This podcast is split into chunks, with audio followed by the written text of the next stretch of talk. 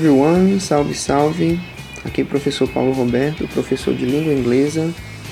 So let's start a new podcast.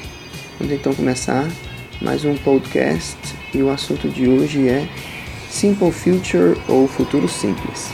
Então, desde já quero agradecer a todos pela atenção que vão dar a esse podcast. Bom, o Simple Future ou Futuro Simples ele é um tempo verbal muito utilizado na língua inglesa. Ele é utilizado para expressar ações ou situações futuras, especialmente relacionadas a previsões ou promessas. Certo? Então são, são duas situações em que o Simple Future ele é bastante utilizado, tá certo? Por exemplo, né? Vamos lá. Se eu digo I will study English, eu irei estudar inglês. Se essa frase ela está dentro de um contexto de uma promessa, como se eu dissesse I promise I will study English, eu prometo que eu vou estudar inglês. Então, o tempo verbal simple future ele é recomendado, tá certo? Então, se eu digo, por exemplo, uma outra frase agora, uma previsão, Cars will fly in the future. Os carros vão voar no futuro. Então, estou fazendo uma previsão baseada na minha própria opinião. Eu acho que isso um dia vai acontecer. É, percebam que em ambas as frases, depois do sujeito, eu utilizei uma palavra, essa palavra will, né, que soletrando é W-I-L-L. É, ela faz parte da estrutura verbal do futuro simples. Então, os elementos que compõem a estrutura do Simple Future são sujeito, will, verbo. Então são os três elementos principais de uma frase ou de uma oração que está no Simple Future. Sujeito, auxiliar, will, mais o verbo, que vier depois vai ser só o complemento da frase. Então observe o, o exemplo que eu, que eu dei, né? I will study English. Então os elementos estão aí. I, sujeito, will, auxiliar, study, verbo, e aí depois, no caso, a palavra English, o que vier depois é só o complemento, tá certo?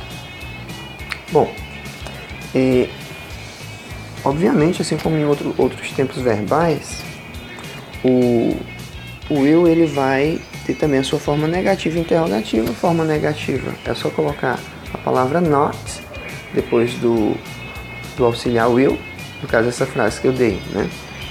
Forma negativa seria I will not study English. Eu não estudarei inglês. Não façam isso, por favor. É, e a forma interrogativa você troca. Você troca o, o, se você coloca o auxiliar, o will, antes do sujeito. Ficaria Will I study English? Eu vou estudar inglês? Seria uma pergunta, tá certo?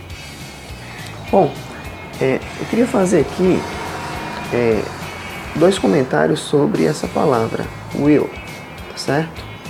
Primeiro é com respeito à pronúncia, tá certo? A pronúncia, apesar da, da palavra ela ser soletrada W-I-L-L, mas a pronúncia, você não tem ali um I, a letra I, com o mesmo som de I, como é em português. Então a pronúncia não é will. Também não é um, um, um som well, não é um som de E. Então ficaria ali no intermediário, no meio do caminho, seria will. I will study English, certo? Bom, e o outro comentário sobre essa palavra é que algumas pessoas entendem de forma equivocada que will significa vai ou ir, né? Como nessa, nessa frase. I will study English, eu vou estudar inglês. Mas na verdade, esse entendimento ele é errado. Não é que will significa vai ou ir. Porque quando você vai traduzir a frase, é, é, você pode utilizar dessa forma, mas tanto pode dizer eu vou estudar inglês como eu estudarei inglês, é a mesma coisa. Então, nesse caso, não é que o will significa vai, mas é a ideia de algo que vai acontecer no futuro. Simplesmente o will ele não tem tradução nesse contexto do simple future, certo? Ele não tem tradução. Eu posso muito bem entender essa frase como eu estudarei inglês.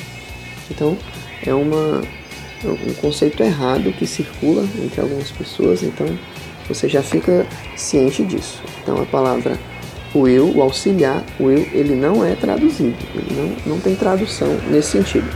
A função dele é colocar o verbo que vem depois dele no futuro, tá certo?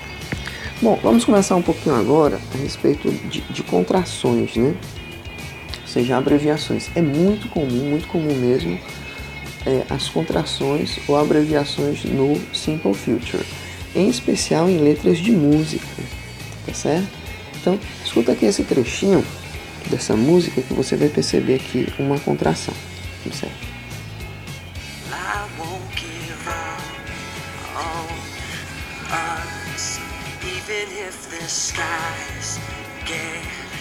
rough, I'm giving you all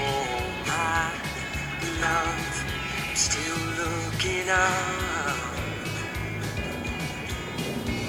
when you're needing your.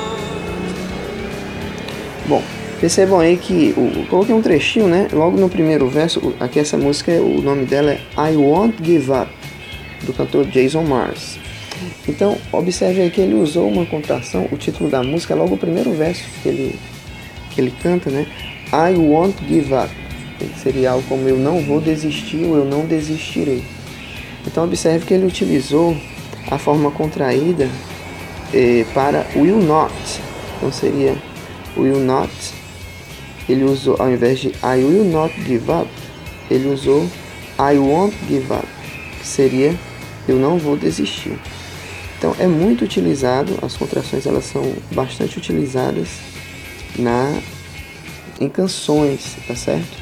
Da língua inglesa. Por quê? Porque como as canções, as letras das canções, elas são é, extremamente informais, então você vai encontrar ali, você vai encontrar ali muitas contrações, tá certo?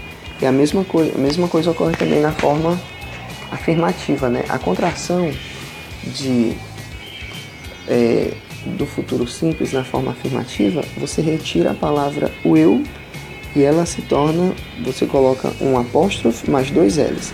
Então vamos pegar aqui a frase que eu mencionei lá no início, né? I will study English. Então se eu fosse usar a forma contraída seria I'll study English, né? I'll study English. Eu estudarei inglês tá certo? Então, eu posso usar também a forma contraída. Então, tem muitas canções que usam também essa, essa, essa abreviação. Por exemplo, né, uma, uma canção clássica do grupo Jackson 5, que é o, antigo grupo do, do, Michael Jackson quando ele, ele era criança. Então, uma música famosa, I'll Be There, né? seria Eu Estarei Lá. Então, é uma, uma contração para I Will Be There seria eu vou estar lá ou eu estarei lá.